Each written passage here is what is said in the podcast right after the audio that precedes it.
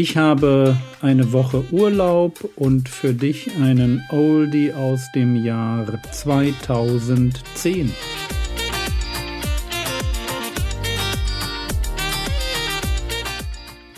Theologie, die dich im Glauben wachsen lässt, nachfolge praktisch dein geistlicher Impuls für den Tag. Mein Name ist Jürgen Fischer und diese Woche geht es um Ausdauer im Christsein. Wir möchten überkleidet werden, damit das Sterbliche verschlungen werde vom Leben. Das ist das, worum wir uns eigentlich, wonach wir uns sehnen.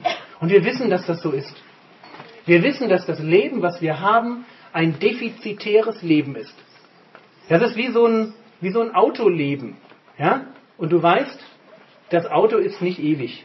Irgendwann, ja, du fährst dein Auto am Anfang mit sehr viel Genuss und irgendwann kommen die Punkte, wo du sagst, hm, und irgendwann hast du einen Kilometerstand, wo du sagst, hm, hm. Was einfach, du weißt einfach, es geht dem Ende zu. Das ist irgendwie so, ja? Und irgendwann bleibt er stehen. Und das ist bei uns auch nicht anders. Wir wissen es. Und wir sehnen uns eigentlich danach, ein Leben zu führen, was diese Begrenzung nicht mehr hat. Der uns aber eben hierzu bereitet hat, Vers 5, der uns eigentlich gemacht hat, um ewig zu seiner Verherrlichung zu leben. Das ist Gott der uns das Unterpfand des Geistes gegeben hat. Nochmal, der uns aber eben hierzu bereitet hat, ist Gott, der uns das Unterpfand des Geistes gegeben hat. Und ich finde das so schön. Der Heilige Geist in der Bibel ist eine Anzahlung. Eine Anzahlung auf die Ewigkeit. Wenn du denkst, ich will nie wieder zum Zahnarzt, heute kommt die große Verheißung, du musst es irgendwann nie wieder. Und dafür, woher weiß ich das? Ich weiß es, weil Gott mir seinen Geist gegeben hat. Und so sicher wie ich den Heiligen Geist habe, so sicher darf ich wissen, dass in der Ewigkeit ich eine Hoffnung habe, bei Gott zu sein mit einem neuen Leib. Und diese Ewigkeit rundum genießen werden. Es wird eine Ewigkeit sein, unvergänglich, wo Gerechtigkeit herrscht. Es wird wunderbar werden. Ist die Frage, woher weiß ich, woher weißt du, dass du den Heiligen Geist hast? Und ich denke, es gibt drei Kennzeichen im Neuen Testament, die uns helfen können, herauszufinden, ob wir den Heiligen Geist haben. Das erste Kennzeichen hat damit zu tun, in Galater 4, Vers 6, wie wir mit Gott umgehen. Der Heilige Geist ist ein Geist, der uns in die Nähe Gottes zieht. Da heißt es Galater 4, Vers 6, weil ihr aber Söhne seid, sandte Gott den Geist seines Sohnes in unsere Herzen, der da ruft, aber Vater. Wer den Geist Gottes hat, und das kann ich nicht in deinem Herzen sehen, aber wer den Geist Gottes hat, ist einer, der zu Gott redet und Gott anspricht mit Papa mit Abba, mit Vati, der eine lebendige Beziehung hat zu Gott. Wo diese Beziehung nicht da ist und du kennst dein Herz, ich kenne dein Herz nicht. Ich weiß nicht, wie du mit Gott redest, wenn du betest. Ich weiß noch nicht mal, ob du betest. Aber wenn du betest und du sagst, Papa, ich hab dich lieb, dann ist das ein Indiz dafür, wenn das ehrlich ist, dass der Geist Gottes in dir dich zu einem Kind Gottes gemacht und dir diesen Mut geschenkt hat, Gott so anzusprechen. Dann heißt es in Römer 8, Vers 14 ein zweites Indiz dafür, dass wir den Heiligen Geist haben.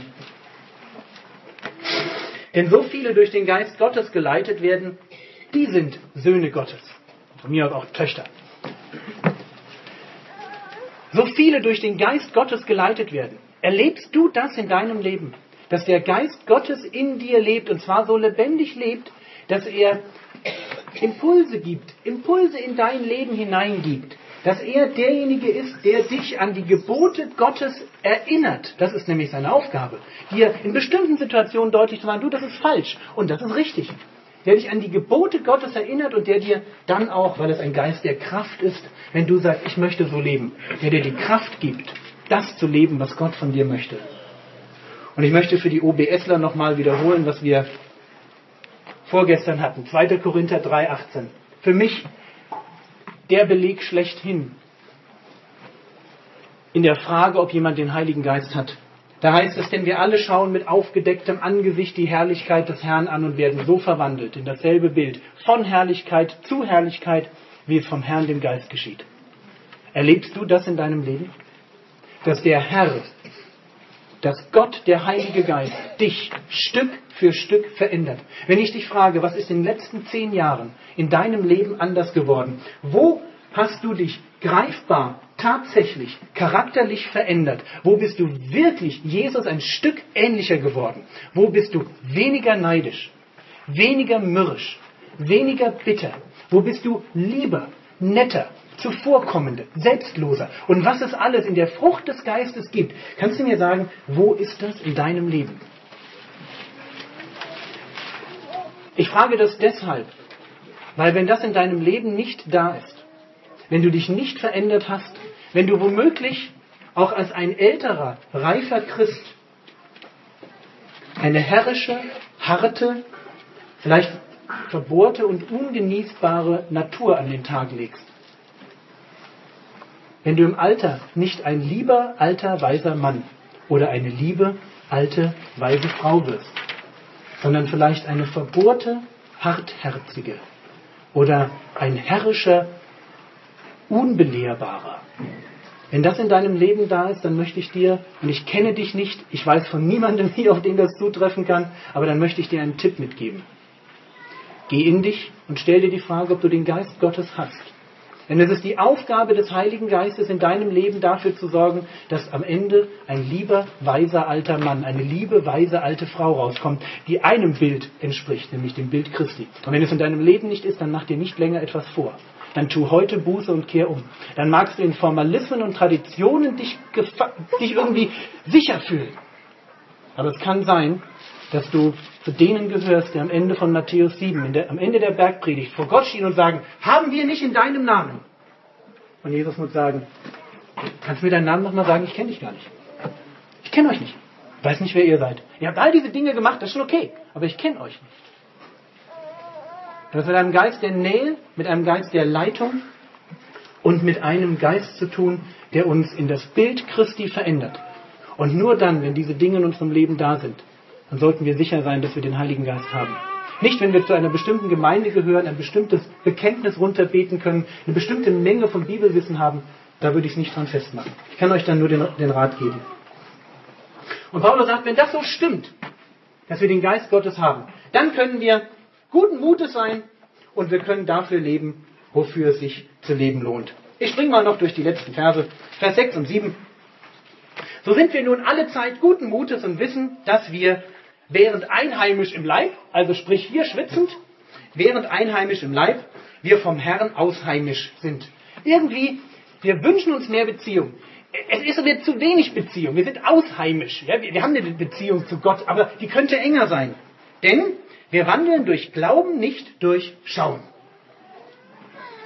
Ich wandle auch im Glauben. Ich glaube, dass in sechs Stunden meine Frau auf mich wartet. Und dann wandle ich wieder im Schauen. Okay? Jetzt im Glauben, dann im Schauen. Jetzt ausheimisch, nämlich hier in Hartenstein, dann einheimisch, zu Hause in Berlin.